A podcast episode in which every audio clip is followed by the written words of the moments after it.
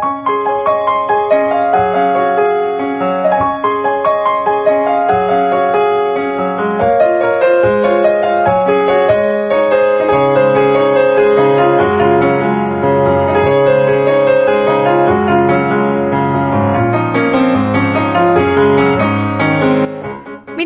こんばんは、ミッチェルです。いかがお過ごしでしょうか？さて本日は7月の2日木曜日となりますけれども、えー、私はですね、昨日、めでたくお誕生日を迎えました。皆さん、ありがとうございます。えー、メッセージをね、えー、Facebook などにくださった皆様も本当にありがとうございます。さて、このミッチェルのラブミッションという番組は恋愛、そして夢をテーマに不可能を可能にするをモットーにいたしました。私、ミッチェルがお話をしていくというね、えーそんな番組となっております。私はですね、7月の7日、イクスピアリのイベントに向けまして、えー気持ちがもうそこにね、集中しているわけなんですけれども、まあね、その夢が叶うまでの、これまでの何年間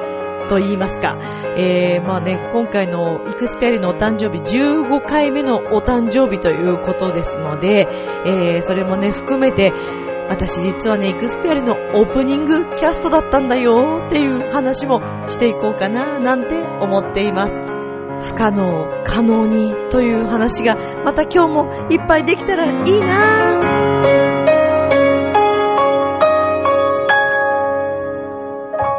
この番組は、ちょあへよ .com の協力のもと配信されています。さあでは、今週も始まります。ミッチェルのラブミッション皆さん、ウェルカ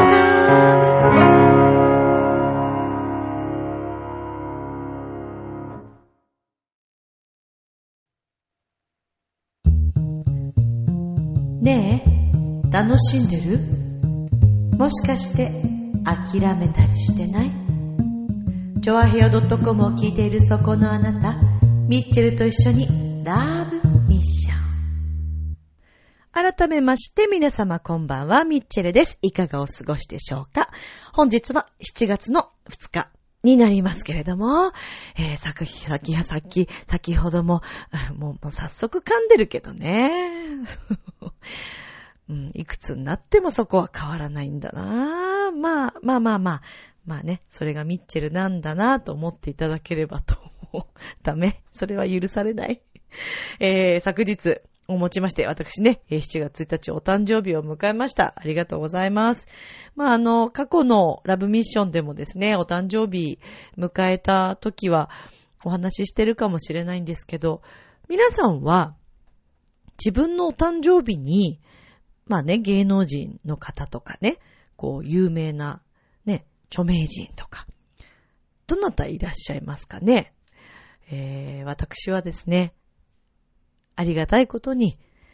明石家さんまさん、そして、ダイアナ妃、そして、カール・ルイス。いやなんかもうね、こんなもう本当に、すいません、お一緒の誕生日でっていうね、あの感じですけど、いやいや、嬉しいですよね。そんなとても素敵な方々が、ええええお誕生日一緒というのはとても嬉しいです。特に明石家さんまさんはですね、やっぱりもう喋りの天才の方ですから、ちょっとあやかりたいですよね。ええ私噛まないようにね、さんまさんのこうパワーをちょっといただけたらすごく嬉しいんですけども。あ、あとちなみにね、私あの、そう、自分のね、歌の先生が、お誕生日一緒なんですよ。大学時代のね、ずっとお世話になって、えー、おりました、あの、声楽のテノールのね、先生がですね、えーお誕生日が一緒でですね、テノール歌手の牧川修一さんというね、えー今でもあの、二期会というね、オペラの、えー研修所ではもうとても偉い方ですよ。えーえもうその方とね、こう、お誕生日が一緒っていう、もう本当に嬉しいですね。自分の師匠とお誕生日一緒ってなんか、良くない？私はそう思ってるんですけどね。で、なんかこうね、毎年一緒にこう年を重ねていくっていうのが、なんか嬉しいなと思って、まあ、やっぱりね、卒業して、もうこれだけ経つとなかなか先生のところにこうレッスンに行くっていう機会、あのーちょっとなくてですね。まあ私、あの、他の先生にもね、ついたりとか、あの、ジャンルも今いろいろなんで、いろいろ先生も変わってるんですけども、まあだからね、先生とのとこにレッスンには行ってないけれども、毎年この時期になると、ね、この時期になるとっていうか、なんかこの時しか思い出さないみたいな感じになっちゃってるけど、そんなことはないですからね。うん、いつでも思い出すことはあるんですよ。ただ、またさらにね、こう、お誕生日を迎えると、あ、先生もどうされてるかなとか、ちょっと連絡してみようかなというふうね、毎年そうなんです。それでちょっとメールをさせていただいてるんですけど。えー、まあまあね、そんな皆さんそれぞれご自身のお誕生日の、ね、えー、どなたが一緒とか、自分の親と誕生日一緒っていう方もいるのかな？いるよね、きっとね。ねえ、本当に。まあまあ、いろいろですよ。あとね、こう自分のお誕生日の日にちの、なんて言うんですか？あの、いろんなこう、過去の情勢とか、えー、何があったかなとか、今日は何の日とかね。そういうのちょっと調べてみるのも楽しいですよね。ちなみにと言いますか、えー、どうやらですね、えっ、ー、と、7月1日、ウルー病というものが、はい、えー、平日ではとてもえー、珍しいというか久しぶりというんでしょうかね。18年ぶりらしいんですけど、私の調べているのが間違っていなければなんですけどね。えっ、ー、と、2015年7月1日午前8時59分59秒と、えー、9時の間にですね、ウルー秒というのが1秒入るそうです。で、どういうことかというと、デジタル表示のね、時計で、えー、見れるそうなんですけど、見れたそうなんですけど、59秒の次、00秒ですよね。なんですけどね、60秒っていうのがね、出る日なんですって。面白いですね、これね。で、あの、ちょっとネットでもね、いろいろこう、えー、見てみたんですけども、えーと、これはね、どういうふうに、あ、えー、地球の時点をベースに決められていたそうなんですけど、何々えー、1秒セシウム原子が91億9263万177回振動する時間と1秒が再定義されたことに始まりますって書いてあるんですけど、ちょっと難しいですね。ねえ、地球と回転の速度にはムラがあるそうです。で、えっ、ー、と、いつも同じその速度で回転しているわけではないと。で、えっ、ー、と、1972年から2014年までに、えー、あったその、25回のウルー病調整、いずれも挿入入っていたということなんですけど、ちょっとよくわかりませんね。まあ、とにかく珍しいということみたいです。平日としては18年ぶりとなりますというふうにね、書いてありますけど。ねえ、なるほど。なるほど、っていうね、感じですね。まあ、とにかく珍しい、ね、えー、時間が60秒というのがこう、記されたんだよっていう、実際に見に行った方いらっしゃいますかね？ラブミッションね、聞いていらっしゃる方、もしかしたらね、見に行った方もいらっしゃるかもしれませんけど、まあ面白いですね。まあそんなことがありましたというね。え、まあだから何っていうわけでもないんですけどね。まあ7月1日、えっ、ー、と、私今ですね、えー、この収録をしているのは7月1日になりまして、えー、今夜中に収録をしているんですけども、そうですね、今日は、私、まあ今日これからね、だから、あの、寝て、起きて、誕生日を迎えるんですけど、何をするんでしょうね、今日ね。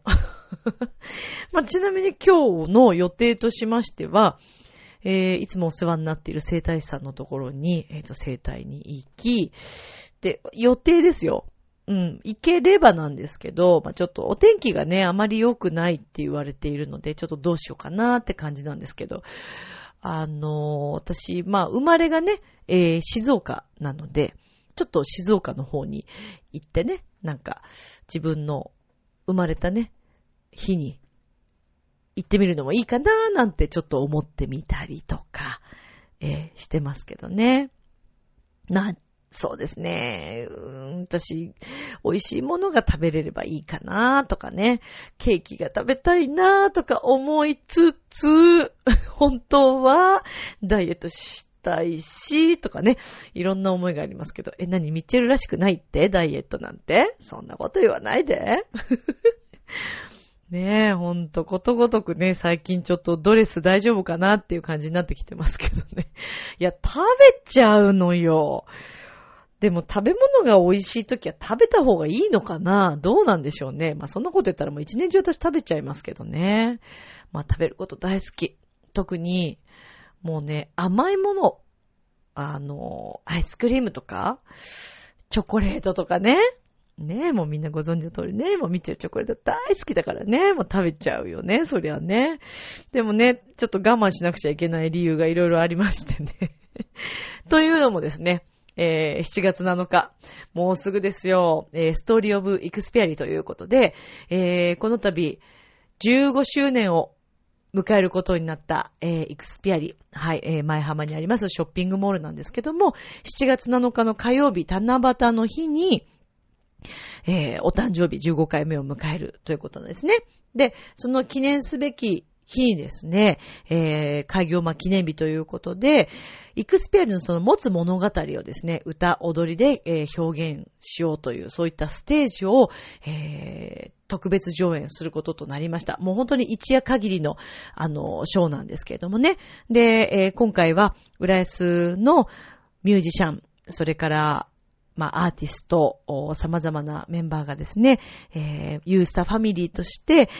浦安の文化会館ですとか、えー、それからウェーブ101でのイベントとか、あの、本当にね、仲間がたくさんいるんですけども、そのユースタファミリーと、えー、イクスピアリトでですね、プレゼンツということで行われます、このストーリーオブイクスピアリ。えー、7月7日火曜日の16時半と19時の、えー、2, 2回の公演となっております。だいたい多分50分くらいの公演になるかと思うんですけども、場所は、えー、2階のですね、中央あたりにあるんですけども、セレブレーションプラザといって、あの真ん中にステージがあるんですけども、そちらの方で、えー、出演をさせていただくこととなりました。実はあのミッチェルはですね、15年前、あ、だからもう15年も経つんだなぁと思ったんですけど、15年前ね、私ね、イクスペアリのですね、オープニングキャストだったんですね、その時。はい。その当時はですね、まあ、あの、学生だったり、学生卒業してだったりっていう、まあ、その頃から東京ディズニーリゾートでね、こう、アルバイトをしたりとかしてたんですけど、で、イクスピアリでアルバイトをしようと思ったきっかけっていうのも実はあって、あの、それこそもう、あの、ストーリーオブイクスピアリですよ。私のストーリーオブイクスピアリ話していいですか？まあ、あの、私本当に高校生の時から東京ディズニーリゾートでアルバイトすることにとても憧れていたんですね。で、えっ、と、なぜディズニーでそのね、バイトをしようかと思ったかっていうのが、まあ、自分が音楽をやっていく上で、えー、そういった小的要素ですとか、えー、ディズニーの、こう、ショービジネスにとても憧れて、えー、そういったテンションだったり、いろんなことを学びたいなということから、えー、ディズニーでもアルバイトをしたいなっていうのがあったんですね。で、私は大学生の時に、あの、ディズニーのアルバイトの面接に行ったんですよ。で、あの、サテラ、サテライト面接って言って、すごくこう、大きい面接とか、今でもあると思うんですけどね。で、それに行きますと、あの、ま、運が良ければね、あの、自分が行きたいところに行けることもあるかもしれないけど、ほとんどが多分難しいと思うんです。あそこの部署に行きたいとか、あの、こういったキャストになりたいって言っても、そう簡単にまできるものではなくって、運とタイミングが多分あると思うのでね。で、私はもう、あの、行きたいアトラクションがあったんですね。で、それが、ジャングルクルーズという、これは、ディズニーランドに行ったことのある方はね、皆さん一度は乗ったことあると思うんですけど、ジャングルクルーズというというのはですね、あの、本当にそれこそジャングルなんですよ。あの、船が、えー、一層の船をですね、ジャングルの中をこう走らせていくんですけども、その中でアフリカのこうね、大草原だったりとか、そういったところにこう、冒険をしに行くという、そんな船なんです。で、本当に面白くて、もう子供の時から憧れていて、で、まあ昔はお兄さんしかそこは、あの、キャストはいなかったんですけども、ある時から女性のキャストもこう出てきまして、うわジャングルクルーズのお姉さんになりたいって思い始めたんですね。で、なぜかというと、ジャングルクルーズというのは、えー、そのお兄さんやらお姉さんがですね、船を運転しながら、まあ、冒険に連れてってくれるんですけども、ただ運転するだけではなくて、その、ジャングルの中を面白おかしくですね、説明しながら進んでってくれるわけです。おそらく多分10分あるか、10分、もうちょっとあるかな ?15 分ぐらいですかね。まあ、こう乗って、えー、そしてね、えー、この世に帰ってくるわけなんですけれども、まあ、とにかくね、あのー、憧れだったんですよ。で、私はそこでアルバイトがしたくて、なんですけども、まず最初ね、行って、えっ、ー、と、言ったんです。私はあの、ジャングルクルーズでアルバイトがしたいんですって面接官に言ったんですけど、まあそんなの受かるはずもなくてですね、まあ受からなかったんですよ、1回目。で、2回目に、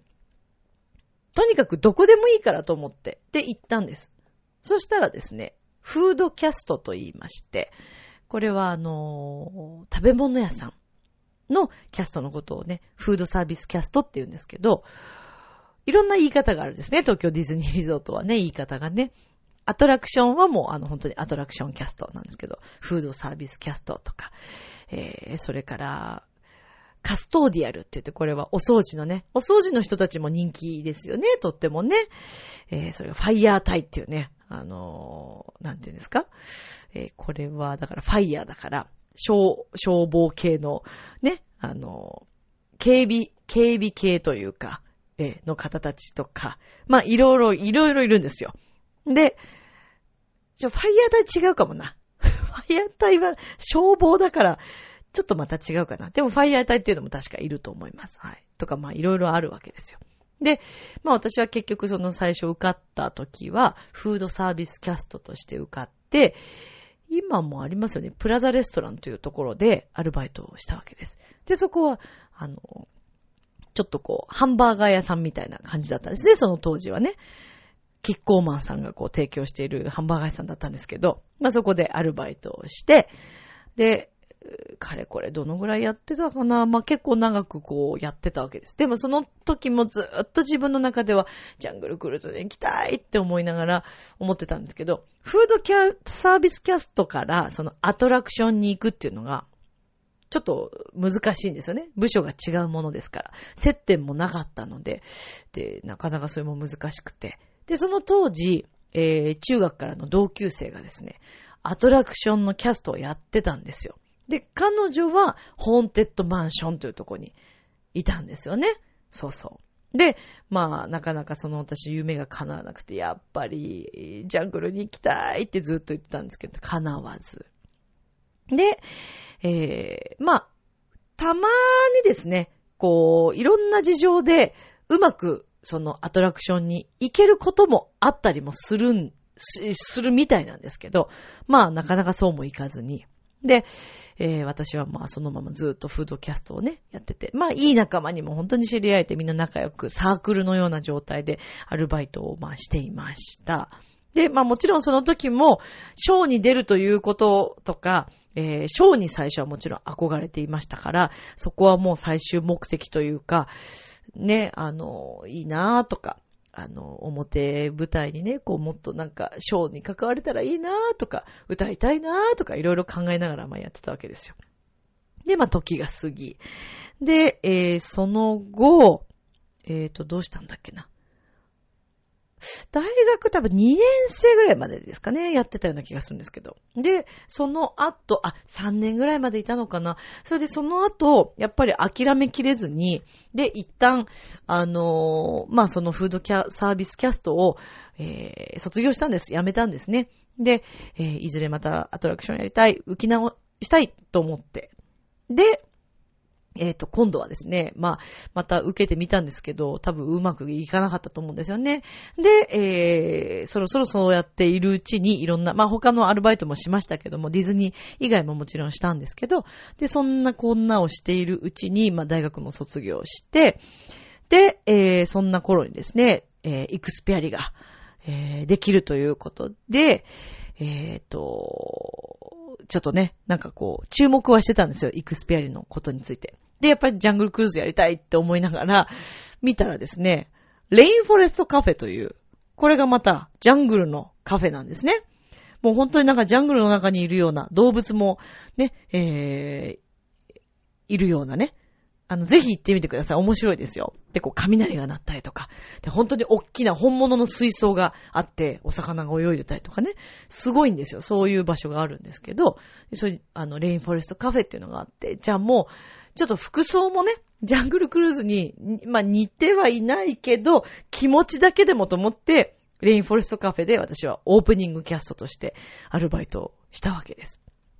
で、そこでも、こう、喋りの勉強になったんですね。お席までこう、お連れする間、あの、ちょっとこう、案内をしたりとかするっていうのがあったので、まあ、それでお連れして、えー、美味しいね、あの、結構こう、アメリカンな感じのお料理なんですけど、ボリュームもすごくあるし、みんなでシェアしながら食べたらとてもね、こう、パーティーとしても盛り上がるような、そんな、あの、場所なんですけどね。で、えー、そこでアルバイトをしていました。そしたらですね、えー、そこにアルバイトに来ていた男の子がですね、ジャングルクルーズでもバイトをしてたんですよ。まあ、ダブルワークをこうしてたわけです。で、えーってなって、いや、私、実はジャングルクルーズに行きたくてっていう話をしたわけです。そしたら結構その方がですね、もうあの、古く、長くジャングルクルーズでお仕事をしていた方だったんですよね。で、まあその、その人と、プラス私の同級生のお友達と、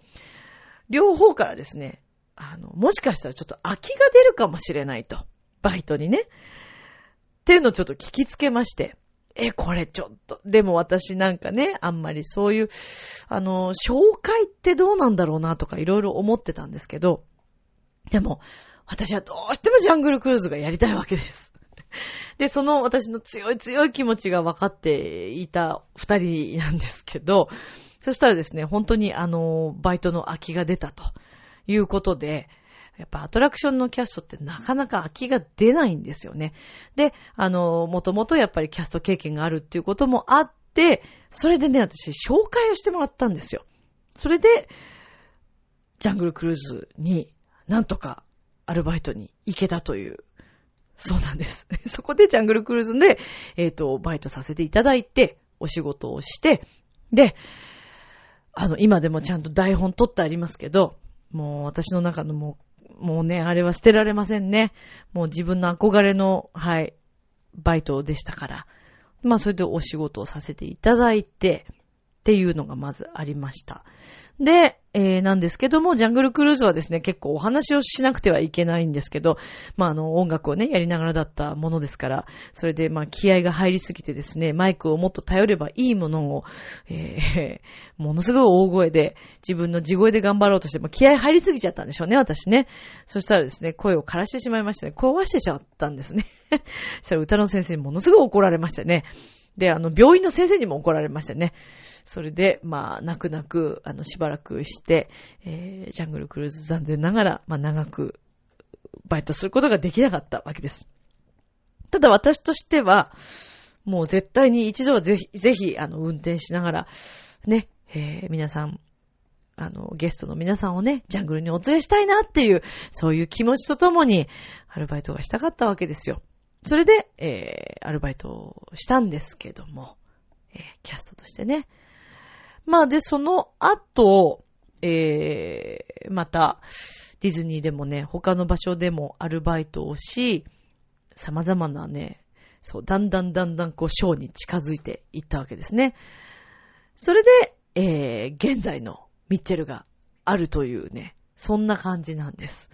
ですから、あの、思い続けてね、本当にこういろんな人にも話して、いろんな方とつながって、えー、それで自分のやりたかった夢をですね、叶えることができたというか、まあそんな、ね、えー、そんな困難なわけですよ。で、まあそのイクスペアリでね、15年前に、あの、そういった経緯がありまして、えー、オープニングキャストとして、え働かせていただいたわけです。だから私にとってもイクスペアリというのはとても、あの、思い出も多いですし、あの、大好きな場所なんですけど、まあそのステージでね、自分のあの、お友達でもあって、えー、一緒にお仕事をさせていただいた方とかが、あのステージでこう、歌っている姿というのも見てきていたわけですね。で、もその頃も、ああ、いいなぁ、私も出たいなぁ、なんて思っていたものの、まあ、最初の頃はまだそんな活動もしてませんでしたから、なんかこう夢の夢みたいなイメージがあったんですけれども、まあこの度ね、こう15周年にして、こういった機会を与えていただくことになりまして、私としてはですね、もう本当に願ったり叶ったりと言いますか、ありがたいことです。しかもそのイクスペリーのね、お誕生日を記念するという、そして開業記念日ということもそうですけども、この、ストーリーオブイクスペアリということで、もう、イクスペアリを語る上では、私自身も本当にいろいろな様々なストーリーを抱えて、えー、この場所で過ごしてきましたので、なんかこう、いろんな思いになるんじゃないかなと。自分自身もね、感極まる可能性もありますしね、どんなことになるかわかりませんけど。ですから、やっぱりこう東京ディズニーリゾートってね、夢が叶う場所っていう言い方をしてますけど、本当にそうだと思うんですよね。あの、ディズニーリゾートはね、夢が叶う場所です。で、それを、それはディズニーリゾートだけではなくって、様々な場所で言えることだと思うんですけど、それを教えてくれたのが、東京ディズニーリゾートかなーなんて思ったりもしていたりして。そしてなんといってもね、このストーリーオブイクスペアリには、ユースタイルの大切なメンバー、仲間がたくさん出演するわけです。えー、今回ね、えー、音楽監督、そして、えー、編曲もしてくれてますけど、えー、チョアヘイのね、洋一郎くんをはじめ、えー、私がカルメンをやった時に、えー、協力してくださった南山光則さんと荒井みやびさん率いる、えー、ダンススクエアの皆さんですとか、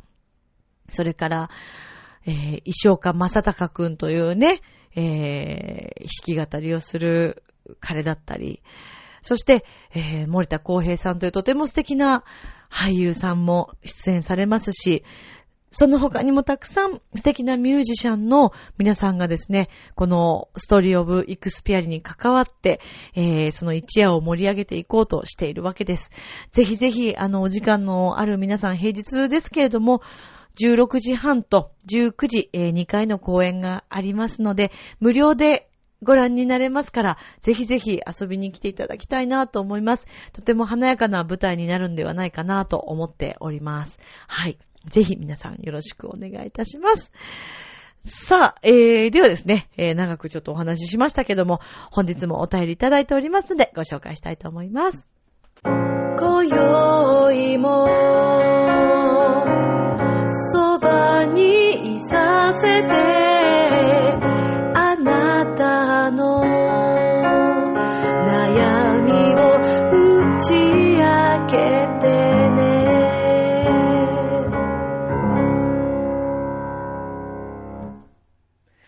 はいということでお便りのコーナーでございますけれどもではお読みしたいと思います。いつもありがとうございます。むつきげんやさんからのお便りです。ミッチェルさん、こんばんは。こんばんは。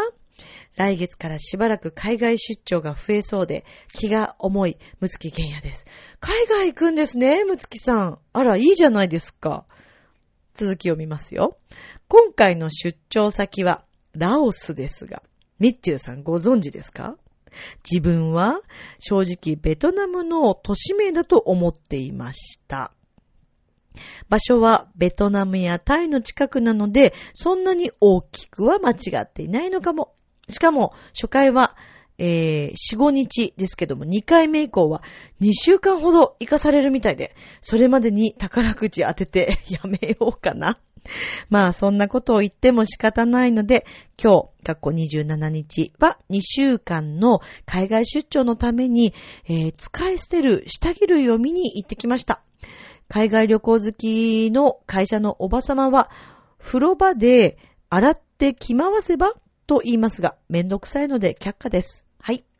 ネットで調べてみたところ、圧倒的に捨ててくる派が多かったので、仲間入りしようかなと。すべてが100均で揃うわけではないので、結構な出費ですが、手間をお金で買うと思えば仕方ないですね。さて、今回は102回目ということで、前回同様102回にまつわるネタを探したのですが、101の続編で102という映画があったくらいでした。でも、続編があったのは知らなかったので、調べてよかったのかも。では、次回も懲りずに103にまつわる小ネタを探してみます。という、むつきさんからのお便りです。ありがとうございます。そうそう、100、えっと、102。私、あの、見たことあります、これ。はい。ということでね。むつきさん、2週間。あれ？ちょっと待って。ということは、今、今行ってらっしゃるところですよね、きっとね。えぇ、ー、浦安から世界に発信だよ。ラオスでも聞けてるかなラジオ。なんて。そうなんですよ。このね、インターネットですから、あの、海外でももちろん聞けるわけなんですけど、ね、場所と、あの、電波と、あの、ネット環境さえあれば聞けるというこのラブミッション、いかがですか？私の声聞いてくれますか？ラオスでも。あのー、私のですね、同級生の友達が、あのー、えっ、ー、と、ドイツかな？の、ドイツ人の方とね、結婚をされて、ドイツでも、あの、聞いてくれたというね、あの、連絡をもらったりとかしたことあるんですけど、それは、それは嬉しいですよね。なんか海外でも聞いてもらえてるんだって思ったら、もしかしたらこのラブミッション、海外で今聞いてくれてる人、はい、手挙げて、はーい。いらっしゃるかな？どのぐらいいるのかな？すごい気になる。ねえ、なんか嬉しいですね。繋がってる感じがね。まあ、あの、2週間ということでね、まあ、使い捨て、で、着回し、うん、そうだな、でも2週間は結構ありますね。どうしてます？皆さん海外出張とかで長く行かれる方は、もしかしたらそういったご経験あるのかも。でもいいなぁ。出張で海外行けるってなんかかっこいいじゃないですか。私すごく憧れますけどね。羨ましいですね。今、何時ぐらいなんですかね、ラオスはね。むつきさんどうですか？楽しくやってますか？そちらのご飯はいかがでしょうか？いや、いいなぁ。でも、海外行きたいなぁと思うんですけどね、なかなかこう集中的にね、お休みが取れたりしない限りは、そうそう簡単にポンと行けるものでもないですしね、時間とお金が許さない限りはちょっと難しいですもんね。でもこれから夏休みの時期とかで、ね、お子さんお休みになったり、また、ちょっともしかしたら8月の、ね、時期とかちょっと長期お休み取って海外行くっていう方もいらっしゃるかもしれないですよね。いいなぁ。みんな海外、今でも海外行くとしたら皆さんどこに行きたいですかね私でも一回ね、バリ島は行ってみたいなーってすごく思ってるんですよね。バリ島と、それからね、アメリカの西海岸の方は行きたいんですね。あとフランスはちょっと行きたいですね。パリには絶ぜひ行ってみたいと思ってます。そしてもちろんね、ミッチェロンズさんの国はちょっと外せないですよね。私まだイタリア行ったことが私自身はないので、あの、ミッチェロンズさんにね、やっぱりほら、サンマルコ広場行かないと会いに行けないからさ。あ、まあ、こっち来てくれてるからいいんだけどね、時々ね。まあ、行きたいなと思いますよね。あっちのジェラートを食べたいっていう、やっぱり食べる話なんだね。ちなみにウィーンで食べた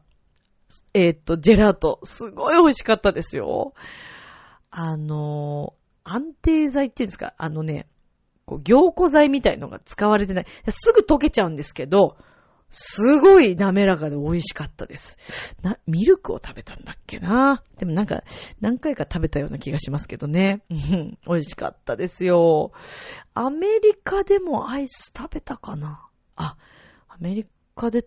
あれ、アメリカで食べた記憶がないですね。私一回ニューヨーク行ってるんですけど、うーん、アイスクリーム食べた記憶がちょっとないですね。でも多分おそらく食べてないわけがないので食べたはずなんですけど、ちょっと記憶がないですね。マクドナルドに入ったら覚えてます。はい。ものすごい大きかったっていうのと、間違ってなんかいっぱい頼んじゃったっていう、あの、はい。セットで頼んで、あの、ちょっと違うあ、個数をちゃんと見てなかったんですけど、チーズバーガーがなんか3つぐらいなんか来て、え、こんな食べれ、大きいしかもって思って。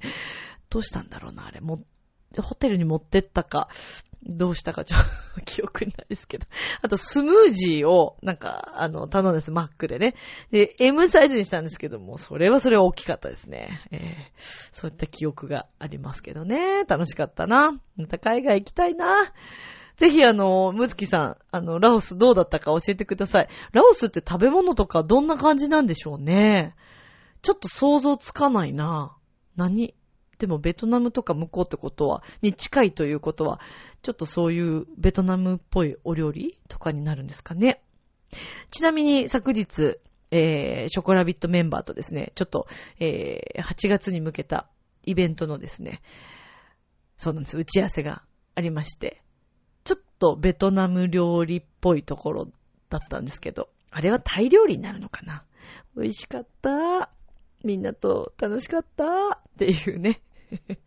まあ、そんな、そんなこんなですよ。ええええ。まあ、海外ね、ほんと、あの、むつきさん、お気をつけて、ね、えー、向こうでも過ごしていただいて、えー、こちらにも気をつけて帰ってきていただきたいなと思うんですけども、これからね、海外に出発されるという方、ラブミッション聞いてらっしゃる方の中にいらっしゃるかもしれませんから、ぜひ皆さん気をつけてね、行ってきてくださいね。下着、どうします？じゃあ皆さん、あの、捨ててくる派になるのか、それか、着回す派なのか。まあ、私だったら、まあでも2週間でしょ？私もしかしたら持ってくかな持ってって、捨てないで、あの、多分洗濯とかして、ね、ちょっと干しておいて、という感じにするかもしれないですね。でも多分そうか、2週間あったら、毎日だとちょっと大変かもしれないですよね。だから枚数持っていくことを考えると、確かに、ね、使い捨ての方が便利っちゃ便利かもしれないけど、うーん、どうでしょうね。私はでも、着回すかもしれないですね。洗うかもしれないです。ちなみにあの、先日ね、えー、私、あの、長野の方へ、えー、行ってまいりまして、あれ、私その話ってしてましたっけね？まあ、あの、長野の松本の方に行ってきたんですけど、えー、その時はですね、あの、牧原のりゆきさんのコンサートにね、まあ、行ってきて、で、その時、あの、玉の湯さんというね、とてもいいお湯のあるですね、温泉に行ったんですけど、とっても素敵でした。貸し切り風呂とかもあって、えー、まあお値段もね、結構ね、リーズナブルに取れるお部屋とかもあったりとかして、すごい良かったですよ。ぜひあの皆さん、長野、松本の方に遊びに行こうと思っていらっしゃる方いらっしゃったら、はい、ぜひぜひ行ってみてはいかがでしょうか。そしてね、えー、その途中帰りはですね、やっぱりあの善光寺さんは、え、寄らないと私ちょっと気が済みませんのでね、善光寺大好きなんですよ。で、まあ寄ってきたんですけど、ちなみにあの松本にですね、カエル大明神というのがあって、ちょうどその、私が行った時の週末に、なんかそういうイベントがあるっていうことで、えー、カエルのね、ぬいぐるみ？手縫いの、手編みのカエルのね、すごい可愛いぬいぐるみとかがね、売ってたんですよね。で、ちょっとあの、お友達の、えー、お土産にと思ってね、購入したりとかしたんですけど、結構もうすぐに売り切れちゃうみたいですよ。でもカエルってね、なんか縁起物ですし、いいですよね。うん、松本市もとてもいいですね。ちょっとあの、行きたかったお蕎麦屋さんが残念ながら、あの、休憩中の時間だったんで行けなかったんですけども。まあ、ちなみに、え、松本市、喫茶ホールでの、牧原のりゆきさんのコンサートも最高でした。まあ、あの、コンサート私一人で行ったんですけど、一人でね、大盛り上がりして、一人で号泣してっていう、ええ、そんな図でしたね。で、あの、ほとんど来てらっしゃる方が松本市の方ばっかりだったみたいで、手挙げてって言ったらもう、ほぼ全員松本市の方。もう、アウェイもいいところでしたよ。だけど、数人っていう感じですかね。あの、違うところから来ているということで手挙げたりとかしてましたけど、なんかでもやっぱ長野の方あったかいなすごくそう思いましたね。やっぱ長野いいな長野。またね、行きたいなと思ってますよ。長野でもね、またなんかコンサート、ねえまあ、あの、軽井沢のね、あの、ラブソングアワードの時大変お世話になりましたけれども、また何かの機会にね、長野でも演奏できたら嬉しいなぁなんて思ってます。学校公演とかではね、たまにこうお邪魔することがあるんですけども、ミッチェルのイベントとしてはね、まだ地方でって、えー、一度もやってないので、今後できたらいいなぁなんて思ってますけどね。どなたか呼んでください。よろしくお願いします。もしイベントなどございましたら、え、ぜひあの直接連絡いただけたらとても嬉しく思います。はい、メンバー引き、ね、入れて、あのみんなで一緒に乗り込んでいきますから、はい、楽しい演奏ができるように、いろいろ組んでいきますから、ぜひお声かけよろしくお願いいたします。ということで、えー、本日若干ちょっと短めで申し訳ないんですけども、今日のラブミッション、皆さんいかがでしたでしょうか？明日もスマイルでラブミッション。今日もあり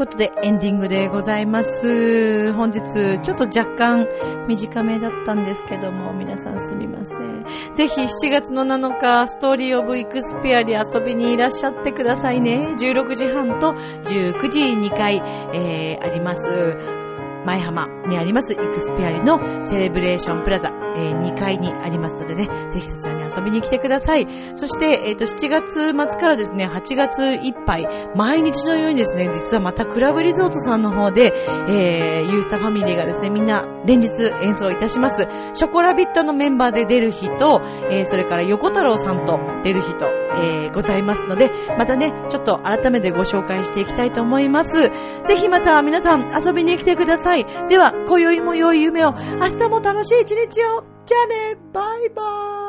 ーイ。おやすみ。